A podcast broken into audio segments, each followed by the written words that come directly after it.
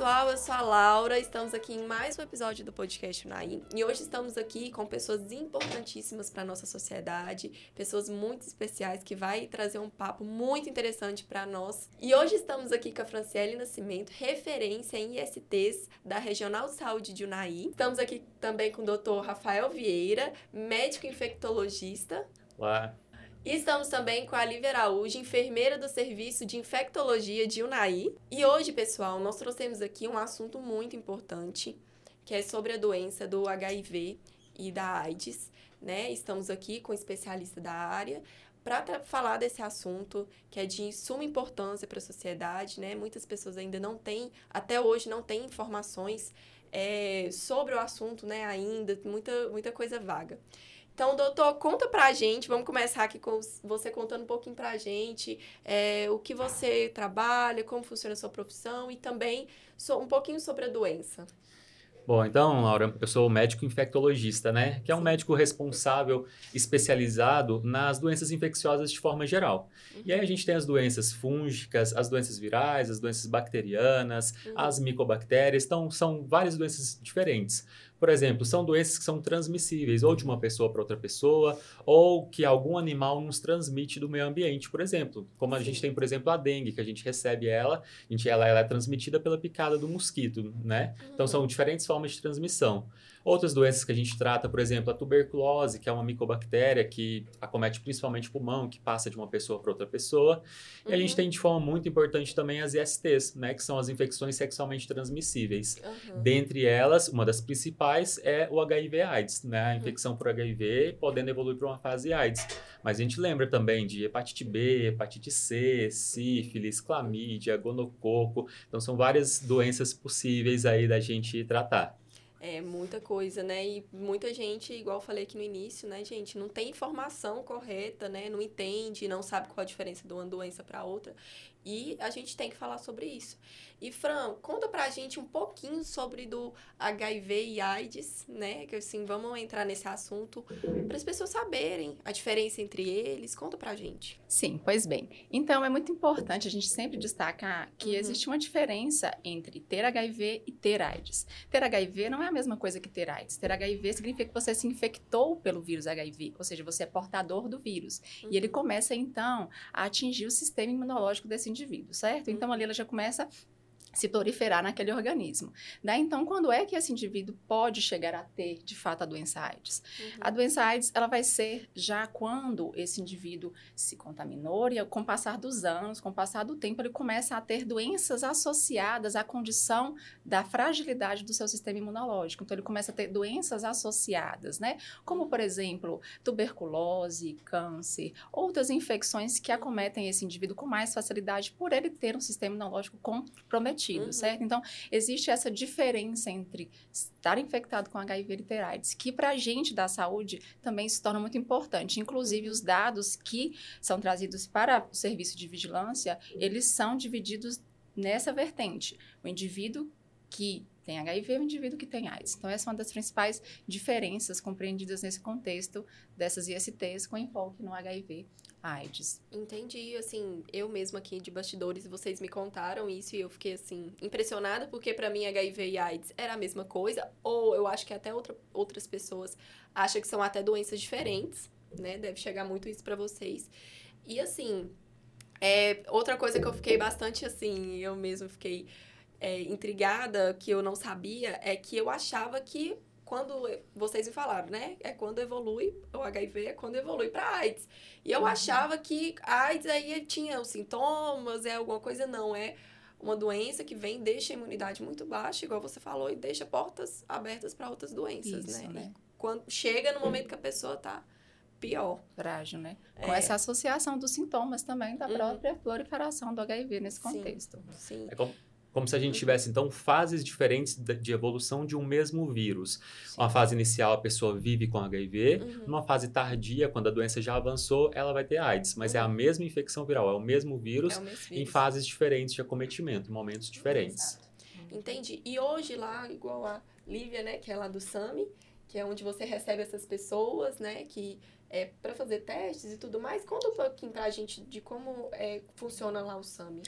O SAMI a gente tem lá dentro do SAMI, o SAMI é o Uhum. Serviço de Atendimento Médico Especializado, e a gente tem o CTA, que é o Centro de Testagem e Aconselhamento. E o CTA, a gente faz os testes rápidos, que são os testes de HIV, sífilis, hepatite B e C.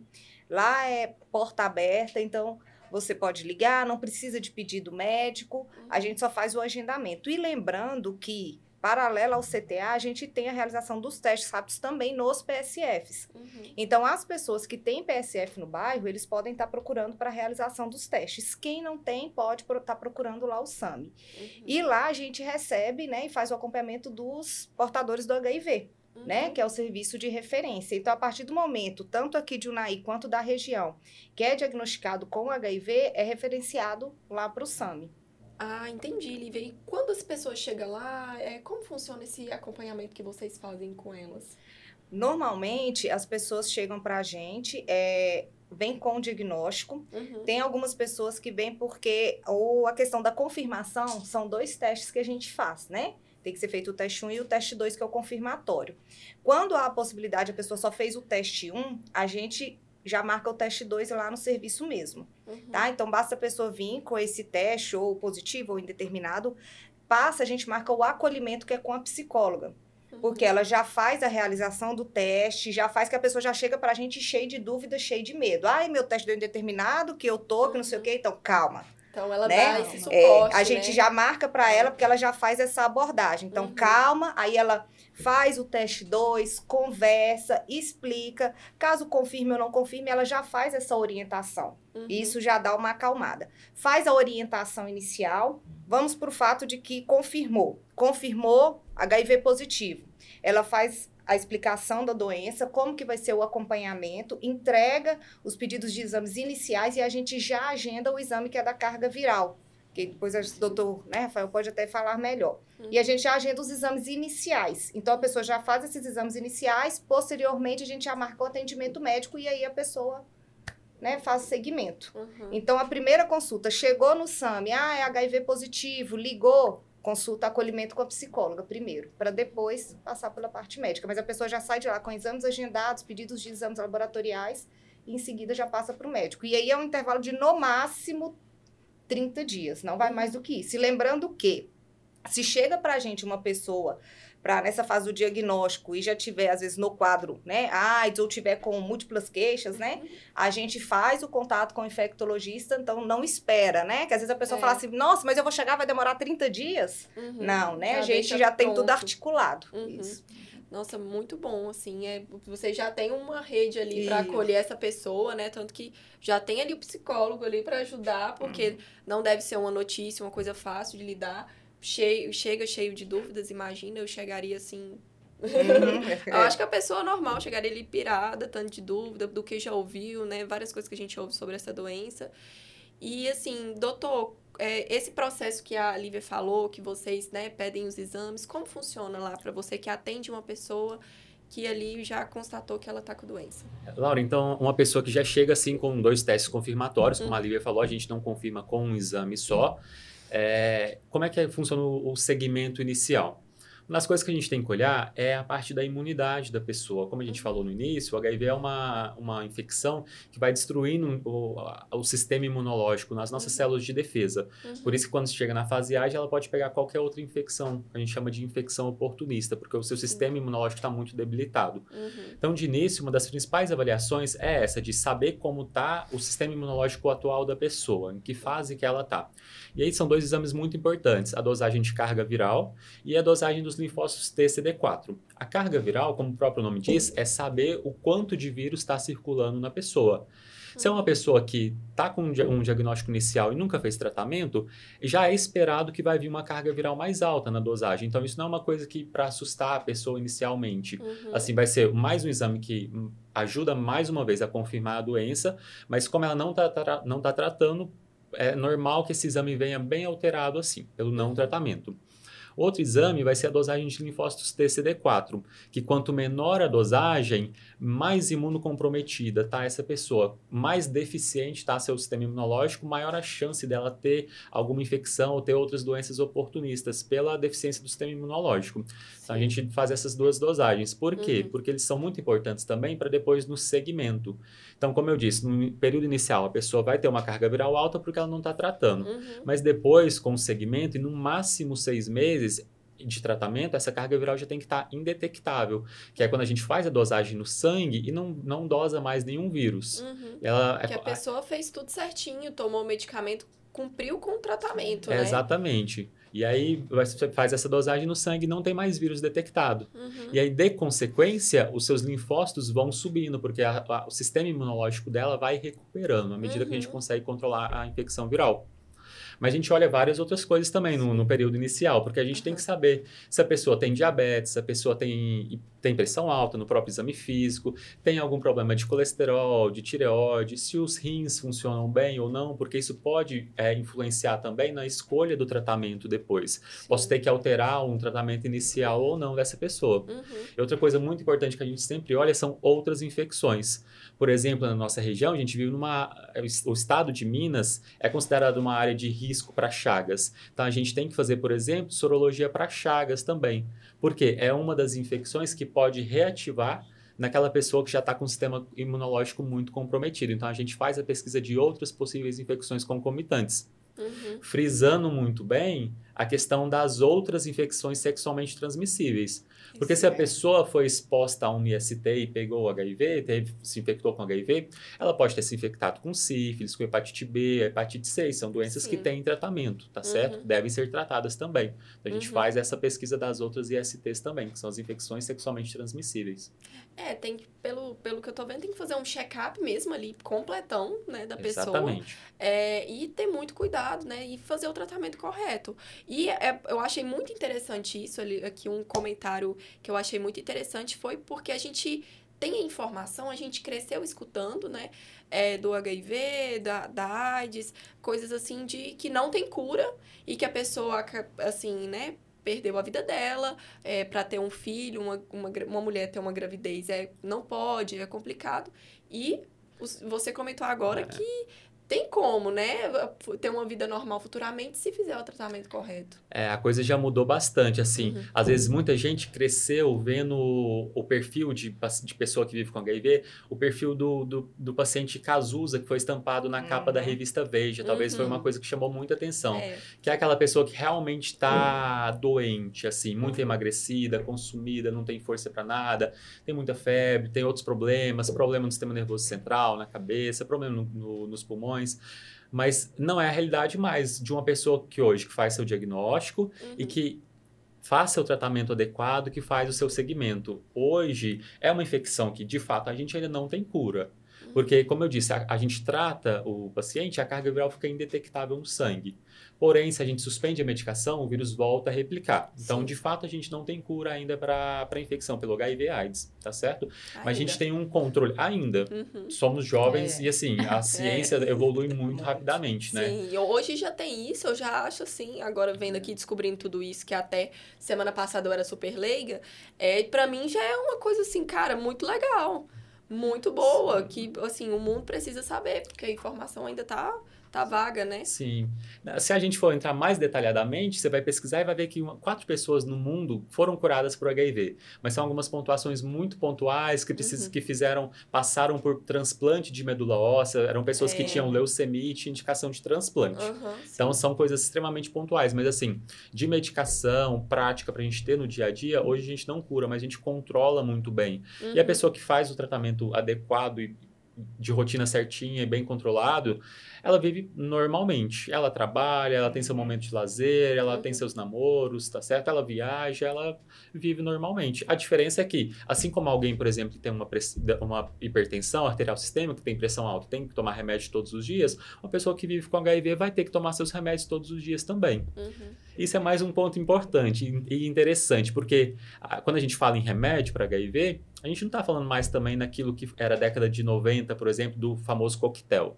Às vezes É. hoje o paciente chega, ah, vou ter que tomar coquetel, eu paro para ele e falo: olha, calma, vai ser um, dois comprimidos, três comprimidos no dia. Olha pra Muito você bem ver. tolerados, Tem a exatamente. sensação do coquetel, É. daquele coquetel faz exatamente. caso lá atrás, né? A mão É. cheia. A mão Exatamente. cheia de remédio. Eu tenho esse conhecimento Sim. antigo de que Aham. tomava um mundaréu, assim, de remédio. E a pessoa ficava, tinha a hora certinha, né, de cada remédio. É. O dia inteiro tomando remédio, E, praticamente. e dava muito efeito colateral também. Eles tinham muita Dava. interação, dava Uhum. muito efeito colateral à própria medicação. Hoje não. Hoje a gente tem várias opções para poder começar o tratamento. Tem uma que é mais preconizada pelo Ministério da Saúde, mas a gente pode adaptar de acordo com cada paciente também. Uhum. Como eu disse, se é um paciente que tem alteração de função renal, a gente pode adaptar. Mas são todos remédios muito bem tolerados, que a pessoa começa a tomar e tolera muito bem. Vai Uhum. tomar mais 20, 30, 40 anos normalmente, enquanto ela tiver com a Tranquilo. infecção. É só para complementar, igual o serviço nosso lá, né? O SAMI tem mais Uhum. de 10 anos, 10, 12 anos. Lá, as gestantes que a gente só tem um caso de uma criança que nasceu HIV positivo porque a mãe, resistente ao diagnóstico, não fez o uso correto da medicação. Ah, Então, sim. Todas as outras, você pensar em 10 anos de serviço, quantas gestantes já passaram lá? A gente tem gestante atualmente e nenhuma criança nasceu. A gente faz né, o acompanhamento pós. Mas o que, que, que- o que, que foi válido, né? O uso correto da medicação. Exatamente. E os pacientes nossos que vêm a falecer devido à AIDS são aqueles que não faziam uso regular da medicação. Resistia. Resistiam. E aí evoluíram para AIDS. Uhum. A- que é um ou outro. A maioria, eles vêm a falecer por outras causas, e é igual, igual você falou, vai aí anos, né? 50, 70 anos de idade. E pensa assim, um, um comentário aqui como vocês são da área, então vocês entendem, mas um comentário como ci- uma civil normal, assim, é que não tem o, o conhecimento que vocês têm a fundo. É, pensa, você tá com uma coisa, né, uma doença aí que né, já foi muito comentada, já trouxe muitas pessoas a óbitos e, e, e tudo mais. E você tem a chance de ter uma vida normal, uma, uma coisa ali, uma chance de de não, não detectar, poder namorar, poder fazer o que quer sem restrições. Então, pra que resistir, né, gente? Assim, é uma questão de, de senso mesmo, né? De abrir a mente pra isso. E hoje em dia, olha pra você ver tanta informação boa que vocês estão passando. É, antigamente tomava um tanto de remédio.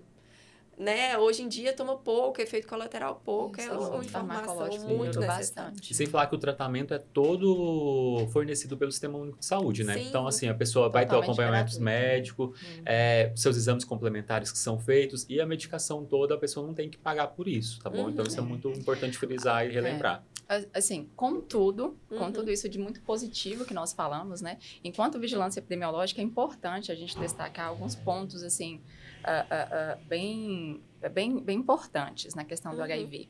O que acontece? A taxa de incidência do HIV, ela vem aumentando no Uhum. estado e em nossa região de saúde, né? Sim. Então, nos anos, por exemplo, aí de 2020 2021, nós tivemos um aumento do número de casos de HIV em nossa região de saúde. Para você ter uma noção, em todos os municípios da nossa micro-região de saúde, nós temos casos em acompanhamento de HIV.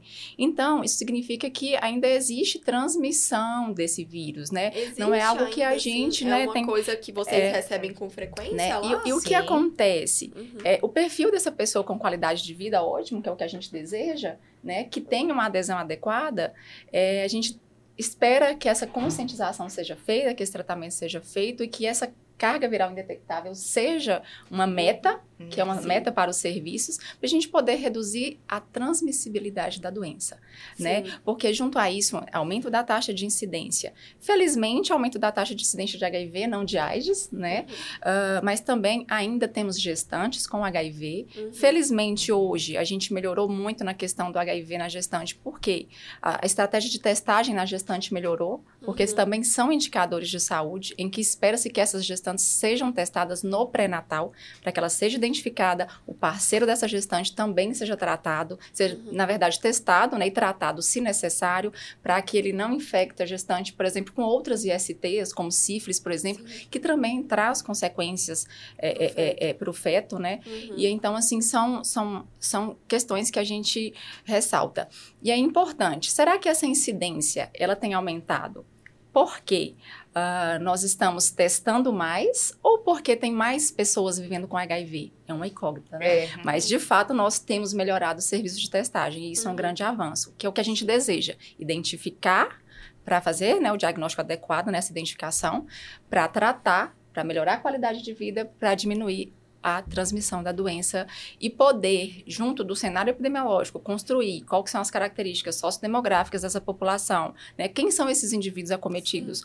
Quais as populações, né, que estão Uhum. mais vulneráveis? Para poder fomentar aí incentivar a formulação de políticas públicas voltadas para essa população Sim. que é algo também que, assim, hoje a, a- a, né, o contexto da IST tá, tá muito positivo nesse sentido de políticas voltadas para esse, esse público, né, que são, um, são algumas questões que a gente também vai discutir, que hoje, então, a parte da vigilância epidemiológica, ela traz para a gente esse arcabouço dos dados, né, do quantitativo, que não pode ficar de fora para a gente poder ter esse choque de realidade também e entender que não é porque nós temos uma melhora do cenário, porque nós temos um tratamento mais facilitado, com menos reações adversas, porque nós temos um paciente que tem uma maior qualidade de vida, mesmo vivendo com HIV, que não é importante trabalhar muito as estratégias de prevenção. E, Franciele, você falando é, sobre isso, que ainda tem muito, pega muito caso, né? Aparece muito para vocês, que detecta o vírus, porque eu acho que hoje as pessoas não falam muito, né? Não é um- um- uma doença que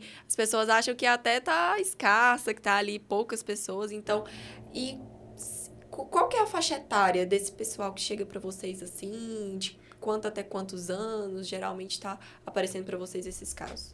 Então, na questão da identificação, ela é, ela é, bem, ela é distribuída em todas as idades. Nós temos Uhum. casos desde crianças, né? Como a Lívia havia destacado anteriormente, desde crianças que, infelizmente, né, se Uhum. contaminaram, né? que- Que teve essa transmissão vertical, que não foi possível interromper isso. E, assim, dentro de todas as, as faixas etárias. Porém, existem faixas etárias de destaque, que são aquelas faixas etárias que estão com a taxa de incidência maior, que são os adultos jovens, né? Então, o pessoal aí dentro da faixa etária de 20 a 39 anos, né, com ênfase de 20 a 29 anos, é a faixa etária hoje mais acometida, né? Os dados trazem isso, isso é algo real, isso é algo que a gente consegue, eh, de fato, visualizar quando a gente vai fazer a Uhum. análise do banco de dados que nós possuímos. eh, eh, que de fato essa população de 20 a 29, né, Uhum. até 39 anos aí, é a população mais acometida com o vírus do HIV. Né? Uhum. Então, isso aí traz uma luzinha pra gente, né, de onde que a gente tem que focar mais as estratégias de prevenção. Sim. Porque talvez esse público seja mais destemido, né? Talvez acredite assim, não, é que é isso, não. né? Eu vejo uma pessoa que ela tá aparentemente muito saudável, né? Uhum. Não é possível que essa pessoa vai ter, eu não digo nem, nem só HIV, Uhum. né? Mas outras ISTs, É. outras infecções sexualmente transmissíveis, né? Que se transmitem através da relação sexual. E aí não se protegem. Então, Uhum. aí que é o grande, a, a- grande chave, né? o grande perigo. Então, a gente quer sempre fomentar, assim, incentivar, né? destacar o quão importante essas estratégias de prevenção, ah, né? prevenção combinada, Isso. que é a testagem. A gente Uhum. deseja que toda a população seja testada minimamente uma vez por ano, ou sempre que o indivíduo se expor a uma situação de risco, que ele identifique que ele teve alguma situação de risco ali, ah, se envolveu com alguém, ele não sabe, Uhum. direito, né, ficou na dúvida. Na dúvida, busque o serviço, faça a testagem. Então, a gente deseja isso, que todas as, testa- as gestantes sejam testadas pelo menos duas vezes no, no pré-natal e no momento do parto nos hospitais. Todos os hospitais realizam testagem né, da HIV, Uhum. sífilis, hepatites virais, que são as hepatites B e C, justamente para, se de alguma forma esse pré-natal não tem identificado essa gestante, ela seja identificada no momento prévio ao parto, para que as medidas de intervenção sejam tomadas no caso de uma positividade, né? Sim. E acompanhamento Uhum. adequado. E, assim, então, todo esse contexto de testagem é importantíssimo, né, para o diagnóstico ser o mais precocemente possível. Como o doutor Rafael falou, o di- diagnóstico precoce, ele é ganho de qualidade de vida para esse paciente. Uhum. né? O paciente, quanto mais precoce começa, começa a tratar, menos é, destruído foi o sistema imunológico dele. Então, melhor ele tá ainda no estado geral. Mais fácil da gente voltar ele para recuperação do sistema imunológico normal. Uhum. Não, Isso, né? melhor. Então, dessas estratégias combinadas, a testagem, é diagnóstico né, precoce, Uhum. é o tratamento realizado da forma adequada e as estratégias de prevenção, como o uso de preservativos, por exemplo, que é né, uma medida aí de, de, de informação disseminada e de acesso muito facilitado, Muito né? facilitado Então, hoje, na Re- Regional de Saúde, por exemplo, a gente faz a gestão desses insumos. Então, o que, que eu Uhum. faço hoje? A gente faz um levantamento dos insumos que são necessários, tanto para a rotina, né? O que, que são esses insumos de prevenção que são distribuídos? Preservativo masculino, preservativo feminino e gel lubrificante. São distribuídos para os serviços, tanto serviço de referência, Uhum. né, a qual a Lívia está aqui representando, quanto as unidades básicas de saúde, que é a porta de entrada da Uhum. maioria dos pacientes. Então, a gente precisa que esses profissionais né, acolham esses pacientes, eh, realizem essas ações de prevenção, né, de Uhum. estimular, incentivar esses indivíduos a, a, a utilizarem as formas de prevenção disponíveis. Então, é, é nessas estratégias de prevenção combinada, elas, elas vêm nesse contexto para fomentar, além ainda, fora um pouco do HIV, as Uhum. estratégias de imunização, por exemplo, contra o HPV, que também, Uhum. né, está aí no- no- na nossa porta, né, na porta Uhum. dos jovens. Então, Sim. essas estratégias são importantes, atreladas à, à, à questão dessas ISTs. Entendi, muito importante.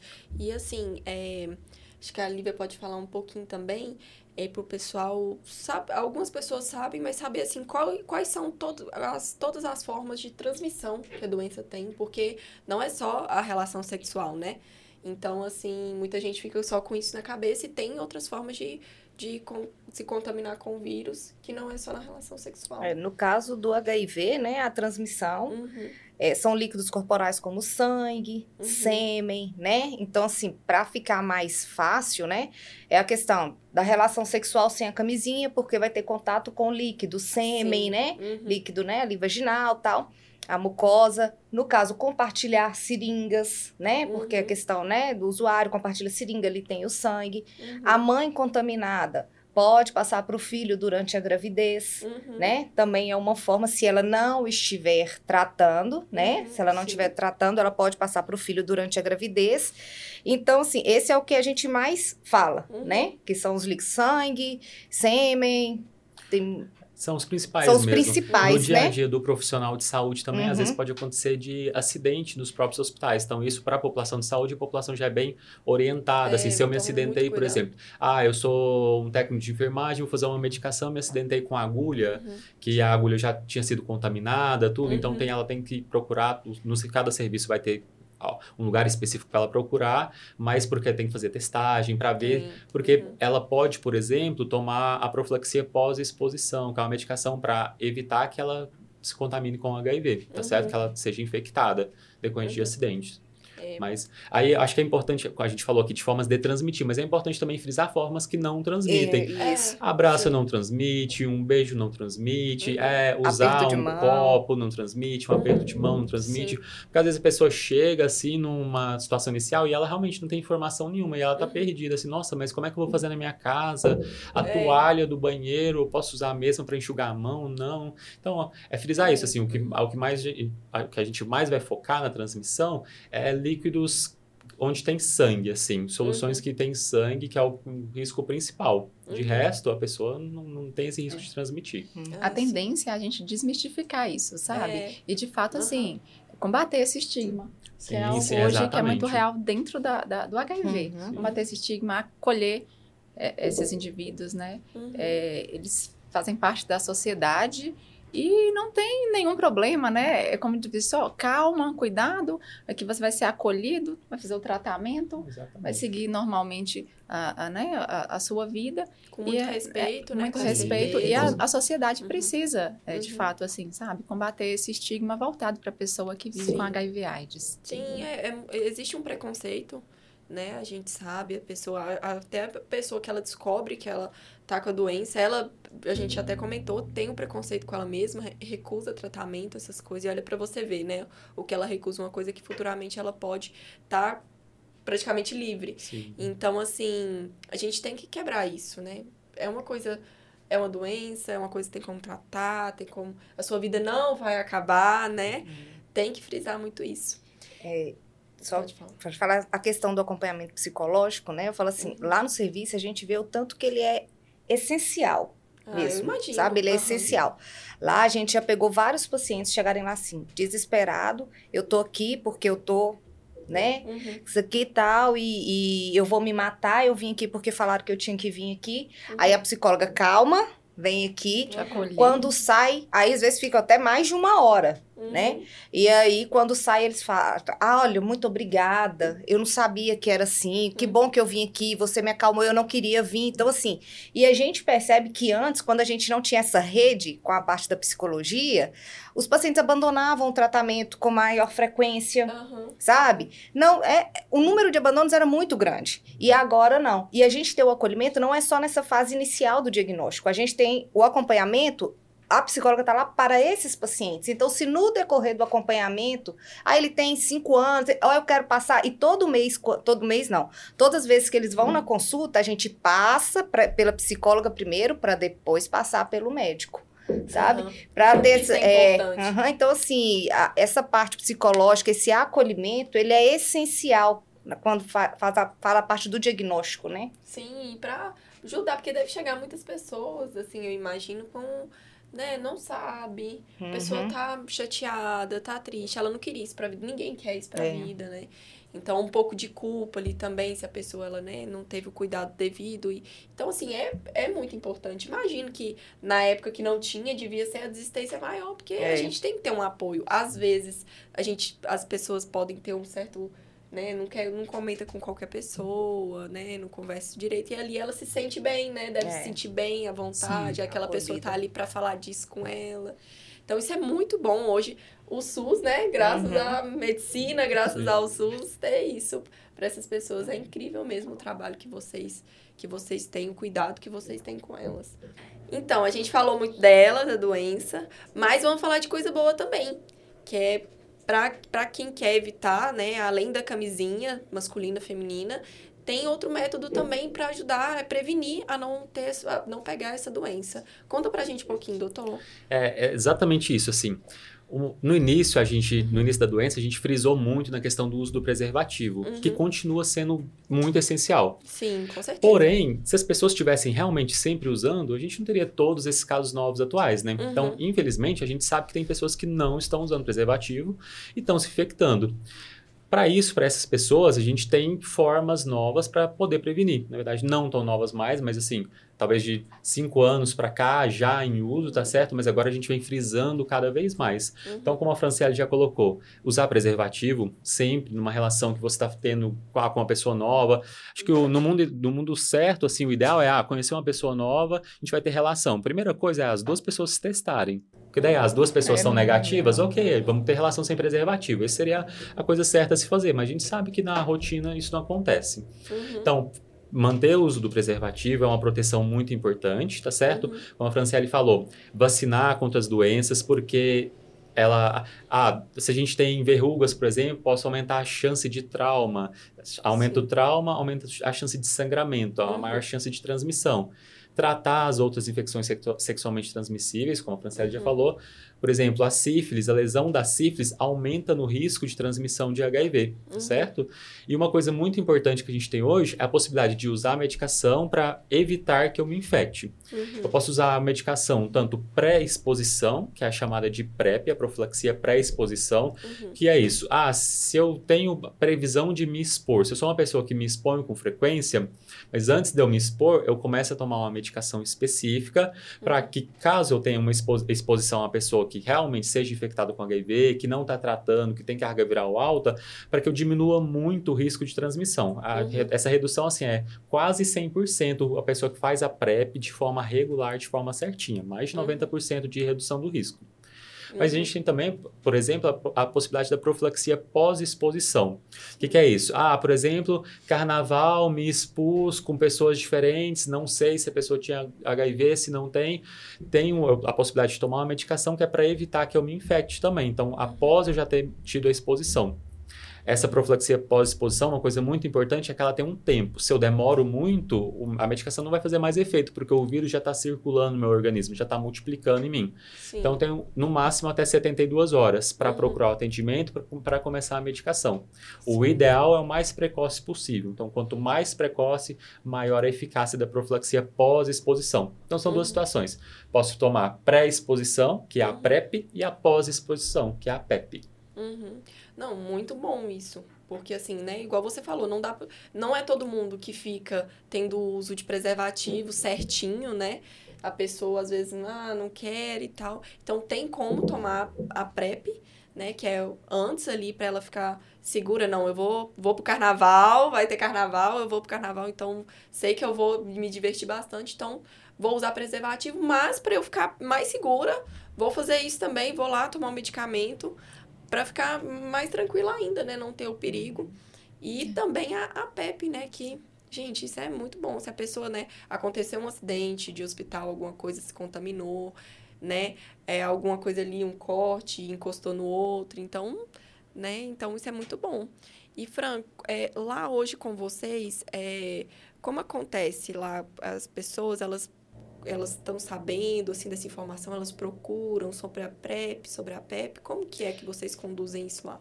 Então, assim, na regional de saúde, a gente busca ser sempre veículo de informação, disseminação de informação de todas as estratégias utilizadas uhum. pelo serviço de saúde para né, uh, melhorar a qualidade de vida do indivíduo, né? Uh, então, uh, a gente sempre dissemina essas informações, a gente espera que o público-alvo, que as pessoas que são mais vulneráveis ao risco, que estão, ah, que são nossos, a gente chama de público, público-alvo, né, que eles busquem um serviço especializado uhum. para que ele possa ter acesso a mais informações e já começar a receber a PrEP ou a PEP, né? Uhum. Uh, o que, que acontece? O que, que a gente observa hoje?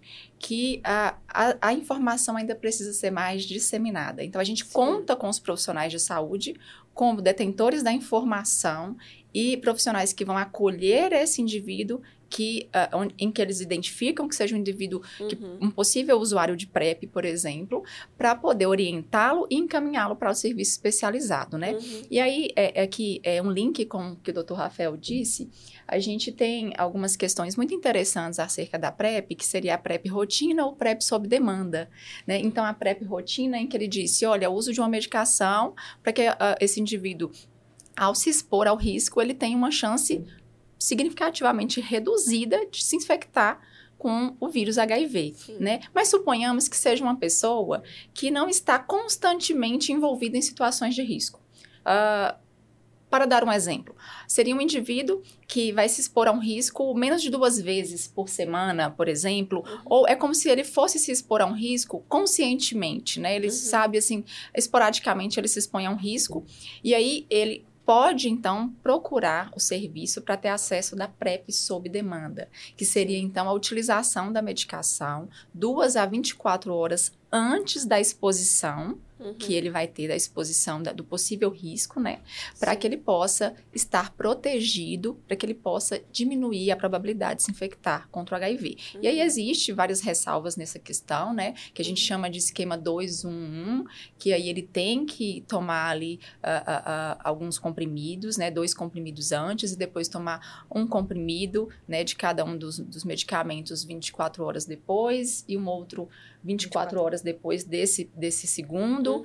né? Então, é, eu gosto de dizer que ele tem que ser muito bem orientado. Ele uhum. tem que saber o que é o serviço, ser muito bem orientado para que ele faça o uso adequado, uhum. né? Sim. E aí, é, no serviço especializado, ele tem todo esse acolhimento e essa orientação, né? Onde, onde a medicação é dispensada no serviço especializado, uhum. o acompanhamento, né, com alguns exames também é feito no Sim. serviço especializado, uhum. não é, Lívia? É tudo isso feito é lá. É muito, assim, interessante essa parte, assim, que a pessoa, ela pode, é igual tem a, que ela pode tomar, quando ela sabe que ela vai se expor, né? Assim, ah, não, eu não tomo, de, não vou tomar direto, que tem aqui toma contínuo ali, que a pessoa, ah, sempre eu, eu não sei quando, né? Às vezes a pessoa, ah, não sei quando eu vou me correr esse risco, então eu quero fazer sempre tomar todos os dias, contínuo, para eu não, para ficar tranquila, né? A mente tranquila, para não ter muito risco de eu pegar a doença, para tipo assim, não entregar para Deus. Né? Sim. e sim. tem como a pessoa, né, também, Lívia, procurar ali, não, eu vou, igual tem, a, eu acho que é mais que vocês devem receber ali uma atenção a mais é o carnaval, né? Uhum. Então a pessoa, eu vou pro carnaval, eu vou pra, eu vou para uma festa, um festival, alguma coisa, e eu vou me divertir muito e eu quero estar segura, né? Ela pode estar tá tomando esse antes, antes de ir pro evento, antes de fazer o que ela Sim. quer fazer, né? Uhum. E lá como vocês, é, lá no SAMI mesmo, como vocês recebem essas pessoas assim? No caso da PrEP, uhum. né? É como a Franciele disse, né? Ainda a questão da divulgação, de conhecimento uhum. ainda está bem baixo. A gente tem pouquíssimas procuras ainda. Uhum. Quando a gente sabe é quando um comentou com o outro, meu colega tal, né? Uhum. E aí acontece, a pessoa procura o SAMI, chegando lá, falou, ó, eu queria iniciar a PrEP, tal, a medicação, não precisa de encaminhamento, não precisa nada, basta o desejo, a né? pessoa querer, você vontade, muito sim. bom. Aí chegando lá, a gente passa, né, por uma avaliação, ou faz comigo, ou faz com a psicóloga, a questão dos critérios para ver se ela realmente encaixa para PrEP ou não. Uhum. Que, de uma forma geral, atualmente é aquelas pessoas que têm mais de 15 anos de idade, com peso maior de 35 quilos e que já têm uma vida sexual ativa. E que não né? usa preservativo, Que não isso é importante. isso, porque se a isso. pessoa chega e fala, não, eu uso preservativo em todas as relações que eu tenho, não, não tem essa necessidade da PrEP. Uhum, Porque uhum. o preservativo vai proteger. Se ela não usa o preservativo, Hum. fala, ah, às vezes acontece de estourar, às vezes tem dia que eu esqueço, tem dia que eu não quero usar, aí Então, tem toda a indicação de usar a É, PrEP. sim. É, Então, a pessoa Entendi. manifesta a vontade, a gente faz essa avaliação Uhum. inicial, Uhum. ok, né? Eletivo para PrEP,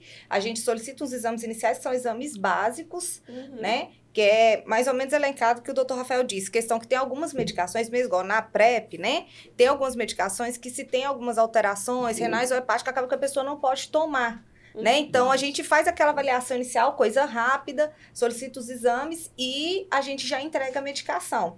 E a agenda pede o retorno dela com 30 dias com o médico. Uhum. Porque esses 30 dias é essa fase de adaptação, né? Ver como é que a pessoa tá. Tudo ok? Aí a gente já faz a PrEP, ela é, tão, ela é boa porque já entrega, a pessoa já leva numa quantidade maior na segunda vez que ela vem. Então ela vem, servi- procura o serviço, passa por esse primeiro atendimento, ok, elegível, a gente solicita os exames iniciais, tudo ok, já leva a medicação, né? Passa pelo médico, leva a medicação para 30 dias, retorna com Pega 30 dias e aí já pega numa quantidade maior. Atualmente, eles estão levando para cada 90 dias, mas já tem uma mudança que vai ser liberado para cada seis meses. Aí. É, e Nem uma coisa. ficar voltando É lá. super tranquilo o acompanhamento. E Uhum. assim, uma coisa que é, é importante no acompanhamento da PrEP, além dos exames, que ela tem que sempre fazer um teste de HIV até uma semana antes da data daquela consulta para retirada da medicação, Uhum. né? Que é pra gente ter certeza que a pessoa não se contaminou Uhum. né? Então a PrEP é isso. A nossa procura ainda é muito baixa, mas o serviço funciona, a gente tem a medicação, tá Tem, todo articulado. tem aí é, pessoas que né, faz o uso, Sim. vocês têm um feedback muito bom, Tem, né? fazem um Porque é, acompanhamento certo, Uhum. né? E é, sobre esse, essa medicação que toma, é, Lívia, como assim a pessoa toma? é, tem algum efeito colateral, alguma coisa que a pessoa tem? Assim, só pra, pra gente saber mesmo. A PrEP, no caso da PrEP diária, né? Ela toma, como a Franciele já falou, ela vai tomar. Vamos supor que foi hoje. Ela Uhum. toma dois comprimidos hoje, que é a dose de ataque Uhum. que a gente fala, e no dia seguinte ela vai sempre tomar um comprimido ao dia. Sim. né? E a PrEP sob demanda, ela toma dois comprimidos de Uhum. 2 a 24 horas antes da relação sexual, então aquela relação sexual, né, mais ou menos planejada, programada, Uhum. 2 a 24 horas antes da relação sexual. E depois ela vai tomar um comprimido 24 horas depois, depois mais 20. Então ela toma, são quatro dias, né? Sim. Desculpa, é. Três, Três dias, dias. três dias, que é o esquema 2 mais um mais um, que ela toma dois comprimidos Uhum. duas a 24 horas antes da relação.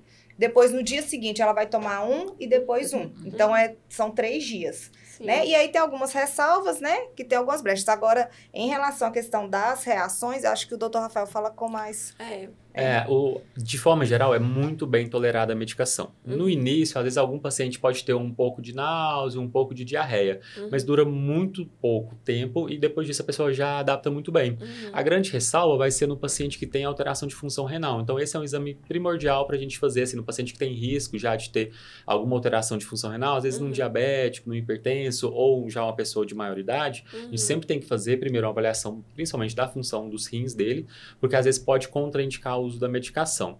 Porque o que a gente tem hoje de remédio disponível é o tenofovir com entristabina, que é, eles vêm os dois em uma cápsula só, então vai ser um comprimido só. Sim. Já vem as duas medicações. Entendi. E o tenofovir, que a gente tem disponível, ele pode dar um pouco de alteração de função renal. Então, a gente é uma coisa que a gente tem que avaliar antes.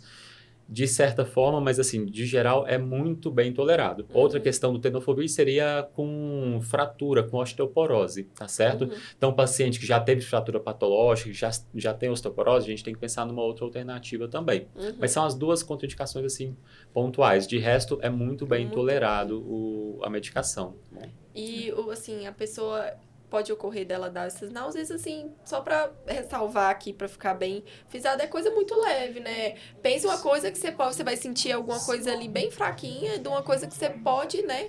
Pode É, ser muito mais sim. grave. E você vai- assim, é muito pouco. pouco a, a porcentagem de pessoas que têm efeito colateral é muito baixo. Uhum. E, é, e dessa, dessa porcentagem que tem, passa muito rápido o efeito colateral. Uhum. Já, já em pouco tempo a pessoa já se adapta muito bem à medicação. E tem alguma restrição, assim, não, não ingerir bebida alcoólica, não alguma coisa que não pode estar É. consumindo junto? Como profissional de saúde, a gente nunca fala que a pessoa pode beber, É. né? Porque assim, o álcool pode dar N outros problemas, Sim, né? Não só relacionado à medicação. Uhum. Mas a princípio não, não tem nenhuma contraindicação específica assim não. A PrEP sob demanda, que é o que elas já falaram aqui, vai ter algumas contraindicações específicas, por exemplo, para mulher trans que faz uso de alguns hormônios específicos, aí de repente ela Ah, não sim. pode nesse tipo de PrEP. Então, se a pessoa vai tomar diário ou se ela vai, vai tomar sob demanda, ela tem que passar por uma avaliação para recomendar, olha, você pode tomar sob demanda. Não, você tem que tomar diariamente a medicação. Por questão de concentração mesmo do medicamento e nas mucosas, mucosas genitais, nos líquidos genitais, tá certo? Então, Entendi. algumas coisas podem interferir nessas concentrações, então cada pessoa vai ter sua recomenda- recomendação. Uma pode Uhum. ser diária, a outra pode ser sob demanda. Entendi. E aí a gente vem observando, né, falando de dados, que é, no nosso estado, as pessoas que mais têm buscado o serviço, os, os usuários do PrEP, são indivíduos com mais acesso à informação, Uhum. são indivíduos com, ah, ah, com formação né, eh, mais avançada. Ou seja, o que, que a gente deseja? A gente deseja que essa informação se dissemine para que não só esse público busque o serviço e o utilize, mas para que toda a população que necessite, né, que, é, Sim. que esteja dentro do público-alvo, que esteja Uhum. dentro do, do público que vai né, eh, fazer a utilização dessa PrEP né, com mais assertividade, que ela seja atingida, né, que, que ela tenha a informação e que ela busque o serviço especializado e os profissionais né, de confiança dela para poderem também orientá-la, né? E Uhum. aí, uma, uma coisa, uma, uma questão também bem interessante é que, suponhamos que o usuário é, é, busque o serviço e faça uso da PEP, que é a profilaxia pós-exposição, porque ele, ele se expôs a uma situação ah, de risco, Uhum. X. E aí, na semana seguinte, ele tá lá no serviço de saúde, ó, PEP, precisa de PEP. Daqui um mês, ele volta lá e fala, precisa de PEP. Aí, vamos, vamos então discutir a condição desse paciente para verificar a viabilidade de torná-lo um paciente usuário de Profilaxia Uhum. pré-exposição, Uhum. né? Então, é, é um pouco, né, do contexto que é a rotina do serviço, Uhum. né? Porque é, é, são, são, são indivíduos que cada um tem uma situação diferente, né? Ah, todo indivíduo, ele é tratado como ah, um ser que tem necessidades específicas, Uhum. né? Que tem condições específicas e a, a gente, né, no serviço, seja Sim. na parte de gestão, na parte direta de atendimento ao paciente, a gente tenta é, sempre estimular o processo de cuidado voltado para o paciente como um ser individualizado e que precisa de um processo de cuidado é muito baseado na realidade em que ele vive, entende? Então, esse é um dos propósitos também né, do contexto da, da- do HIV e do atendimento. Até então, a gente deixava muito focado nessa questão de indicação da PrEP para alguns grupos muito específicos, Uhum.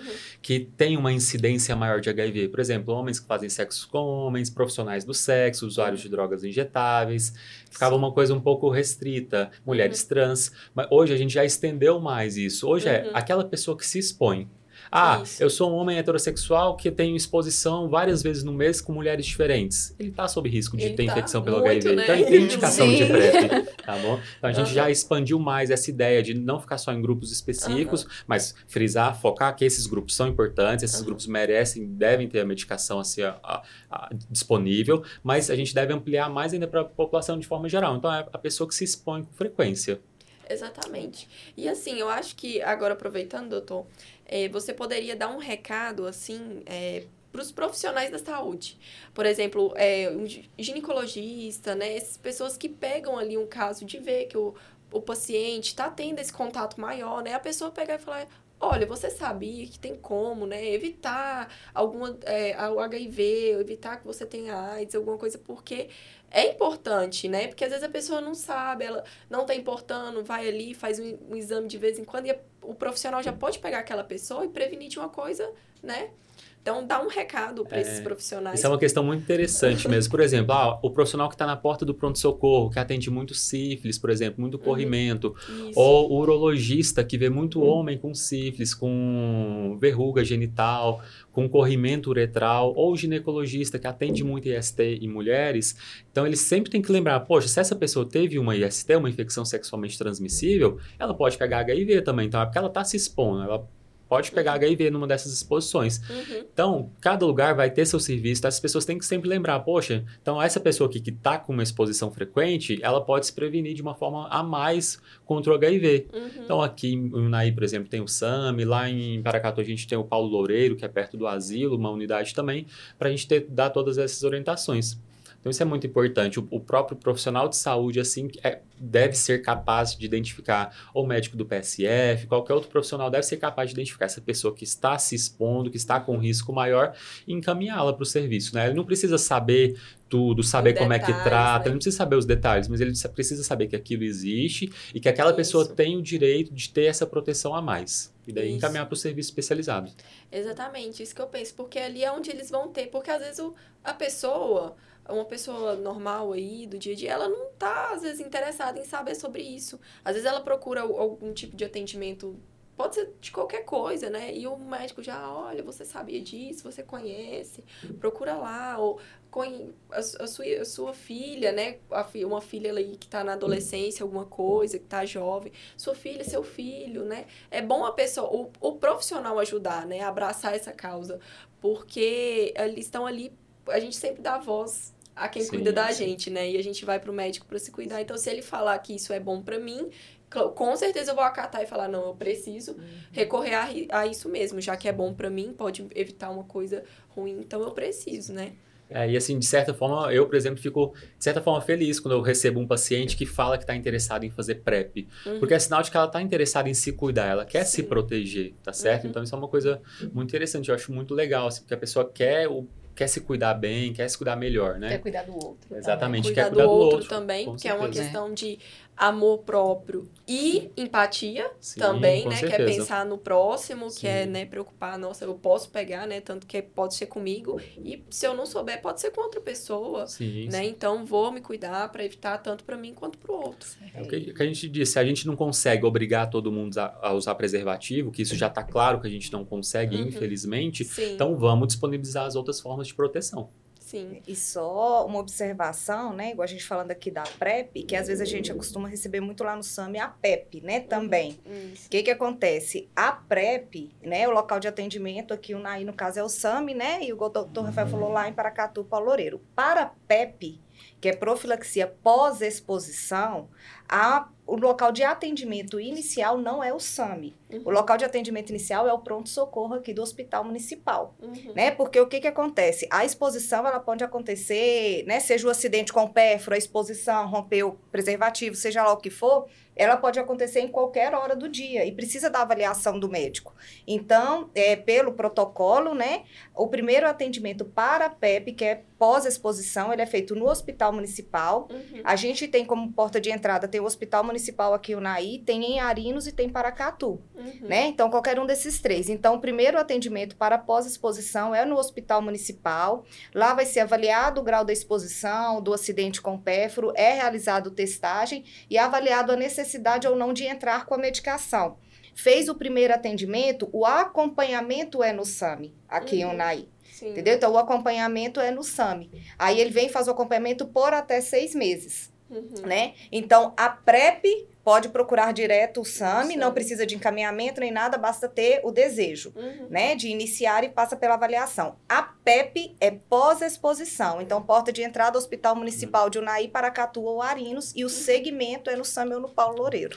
Tem, muito, tem muita questão do né? tempo da medicação, nessa necessidade de procurar o pronto-socorro, porque como a gente falou lá no início, você tem até 72 horas para começar o Isso. remédio. Uhum. Então, se de repente eu me expus numa sexta-noite, vai vir um feriado, e aí eu vou perder a janela dessas 72 horas se o serviço está fechado de final de semana, por Exatamente. exemplo. Isso. Então, por isso a necessidade, por isso acaba drenando esse fluxo inicial para pronto-socorro. socorro. É, porque lá eles têm também, né? O, Tem. o medicamento Tem. que já pode tomar ali, a pessoa já fica. Exatamente. Ele já sai com a Uhum. medicação Aí, do hospital. Muito sai melhor, com a assim, pessoa fica muito mais segura, né? Igual você falou, Sim. pode acontecer qualquer hora do Uhum. dia. Às vezes o, o atendimento lá de vocês não está É, e, e assim, o número, a procura por PEP, né, que a gente observou antes, mais era pérfuro, cortante, acidente com pé, e de repente, de um tempo para cá, a procura pela questão da própria exposição, e isso é a divulgação, Uhum. né, que antes não tinha isso, a gente, raramente a gente recebia alguém lá por uma exposição, ah, eu tive relação, não usei camisinha, a camisinha rompeu, tal. era tudo por pérfuro, pérfuro, pérfuro, e de um tempo para cá, o pessoal parece que já está mais orientado, né, que é a Sim, divulgação sim. e que é importante, ter, a Ótimo. estratégia tá aí, tem que usar mesmo. Importantíssimo, né? é. Tá aí pra isso, né? E Uhum. assim, é, é. Tá no SUS, né? Pode usar e abusar. É. então, não, não, não paga os medicamentos, tudo sem custo. Então, assim, é, é muito, de muito fácil acesso para a população, para as pessoas. Isso é muito bom. É muito genuíno o trabalho de vocês, o que vocês fazem, porque é uma doença que as pessoas acham que, né?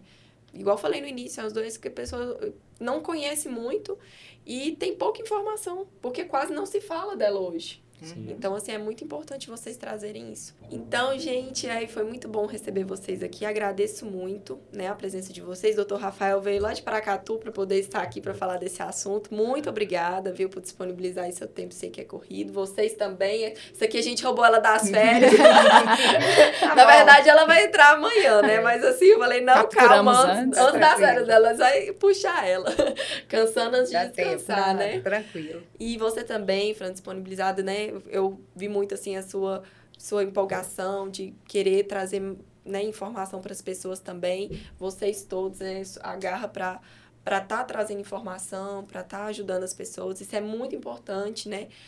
Para a sociedade, para a nossa população. Então, muito obrigada, viu? A todos vocês. E antes de fechar, eu queria que a Fran desse um recadinho pro pessoal aí, se você tiver algum recadinho para falar, fica à vontade.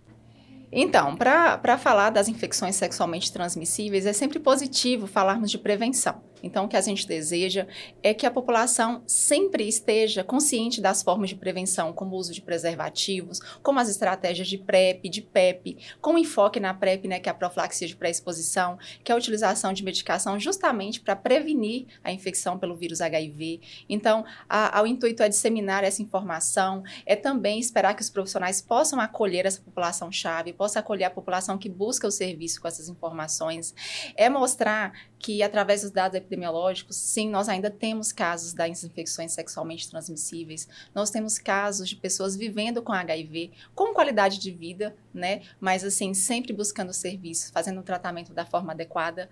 E o nosso desejo é conscientização, é utilização das formas de prevenção combinada, que é testagem, diagnóstico né, adequado, é, tratamento adequado e utilização das formas de prevenção aí é, da forma correta.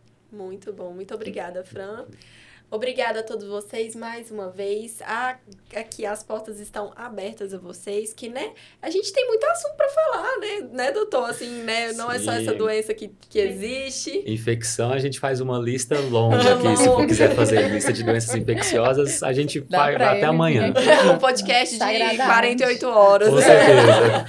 Então, assim, o assunto não acabou aqui. A gente pretende ver vocês de novo. Muito obrigada pela participação mais uma vez. É, Laura, assim, em nome da Gerência Regional de Saúde, né, e de todos os serviços aqui representados, nós agradecemos imensamente a oportunidade que nos foi dada aqui de poder trazer essa informação e também de vocês terem aberto as portas, né, terem acreditado eh, no quanto isso é importante, sabe? E assim, isso não tem valor disseminar essa informação, trazer qualidade de vida para as pessoas, levar informação às pessoas. Então, assim, nossos sinceros agradecimentos em nome da Regional de Saúde, né, representando aí o José Juliano, que é nosso diretor também, que buscou vocês, que vocês acolheram, assim, é, é, com grande estima, assim, empolgação, né, que você fala assim, que a gente está empolgado e vocês também. Isso é muito bom, sabe? Isso é contagiante, né? Ah, o doutor Rafael, que se disponibilizou, como você já disse, a sair de Paracatu e veio. Sim. A Lívia, né, que saiu lá do serviço, que já está quase entrando de férias e está aqui compartilhando informação Sim. a todos os profissionais da Regional de Saúde que contribuíram, né? A Juliana aí que